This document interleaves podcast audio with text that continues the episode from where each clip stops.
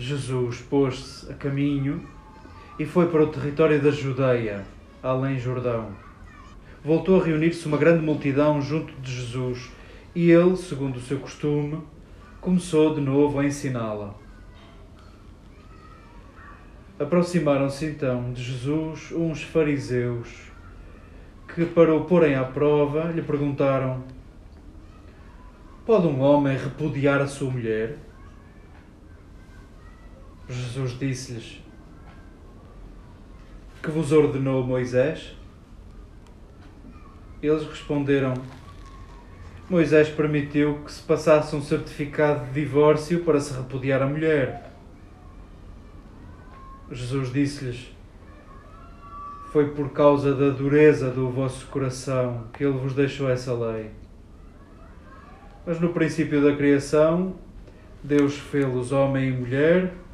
Por isso, o homem deixará pai e mãe para se unir à sua esposa, e os dois serão uma só carne. Deste modo já não são dois, mas uma só carne. Portanto, não separe o homem o que Deus uniu.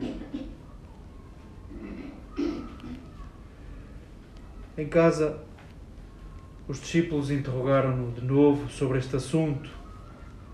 Jesus disse-lhes então: Quem repudiar a sua mulher e casar com outra, comete adultério com a primeira. E se a mulher repudiar o seu marido e casar com outro, comete adultério.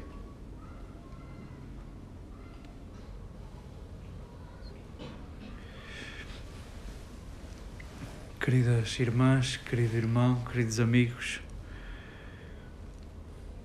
continuamos naquela janela na narrativa de Marcos entre dois cegos, onde Marcos quer que vejamos melhor. Nós que nos dizemos discípulos de Jesus, queremos, sobretudo nesta janela na narrativa, queremos aprender, queremos rever Queremos perceber a diferença de Jesus para nos assemelharmos a Ele, para assemelharmos a nossa diferença à diferença dele. Esta página terá um sentido literal e terá muitos outros sentidos. Não vou ser eu a abrandá-la e sou convosco buscador de sabor nestas palavras, nós que os que aqui estamos não somos casados e o divórcio não nos toca. Pelo sentido literal, este texto não nos aquece nem nos arrefece, não nos toca. E o Evangelho é para tocar-nos, mais do que tocar-nos, é para penetrar até à medula queremos acolher este texto em todos os outros sentidos. Marcos dá conta de que este diálogo acontece num outro lugar. Num outro lugar. Já não estamos na Galileia, já não estamos em terras de gente impura, já não estamos em terras impuras, estamos em terra de puros, estamos na Judeia e importa situar este diálogo em terra de puros. E quem faz a pergunta a Jesus são puros, são fariseus, são competidores no campeonato do cumprimento e do merecimento. E são estes que Marcos dá conta que fazem uma rasteira a Jesus, não é a primeira nem será a última e a rasteira desta vez prende-se com o divórcio. É verdade que há muitas, muitos pormenores que são contextuais. A mulher sendo dependente do marido, o marido deixando a mulher por uma razão leve, leviana, é de facto algo que nos deixa incomodados. E estava previsto, se o marido encontrasse uma razão e as razões estavam descritas, algumas graves, outras nem por isso, deixar a mulher sem segurança social e partir para a sua vida, sim, é um incómodo.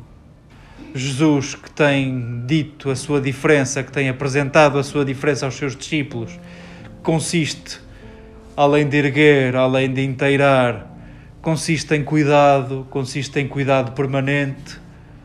João há de abusar do verbo permanecer, permanecer, permanecer, permanecei em mim, eu permanecerei em vós.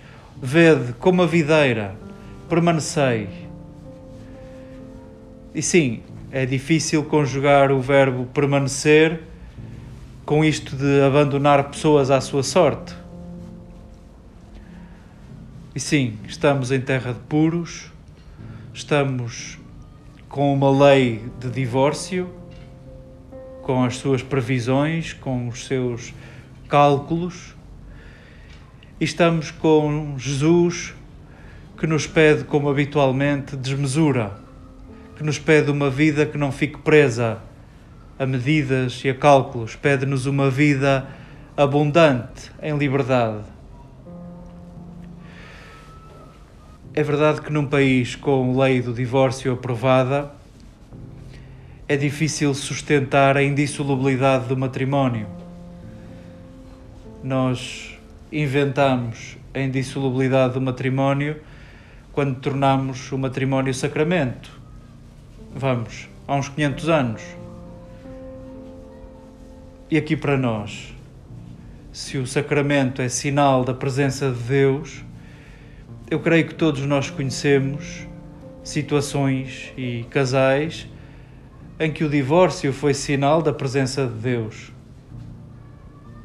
Quando o dia a dia é abuso, quando o dia a dia é violência, quando o dia a dia é tudo menos o Evangelho, o divórcio é uma grande libertação e é sinónimo da presença de Deus, da presença libertadora de Deus. Vimos de um modelo ajustado até há pouco tempo, desajustado nos dias de hoje. Vimos de um modelo que casava bem com a nossa sociedade, com o nosso contexto e que já não casa. E que já não casa. A Igreja sustentou a indissolubilidade inscrevia a indissolubilidade em sociedades onde a lei do divórcio não existia. Reconhecemos todos hoje que o que a Igreja tem a apresentar precisa de ser falado. E que bom que já o Papa decidiu falar sobre isso. Que bom que nas comunidades cristãs é um problema tão sério, tão grave, que nos põe todos a falar sobre isto. Que bom, que bom porque é preciso falar sobre isto. E isto é, os nossos compromissos são para a vida inteira e nós não podemos duvidar disso. Temos é de admitir e aceitar que, que as coisas mudam, que as coisas mudam. Aceitemos este texto na sua radicalidade, aceitemos o sentido literal deste texto e, sobretudo, aceitemos o que Jesus está a dizer aos fariseus. A diferença de Jesus reside no cuidado, na permanência e no cuidado. E são estas palavras que hoje, no dia de hoje, são a nossa Páscoa. Nós que não somos casados, nós a quem o divórcio não nos toca. Toca-nos sim o cuidado e a permanência nós não queremos desistir de ninguém e queremos perceber o sentido forte que Jesus dá à desistência uns dos outros. Queremos aceitá-la como diferença cristã. Aqueles que, que cuidam, aqueles que permanecem e aqueles que constroem a paz e a vida abundante no dom de si, no cuidado, e na permanência, unidos àqueles que precisam de recorrer ao divórcio, àqueles que precisam de se abandonar um do outro. Queremos unir-nos na busca da justiça. Queremos que a nossa Páscoa se inscreva no cuidado, na permanência e na busca da justiça.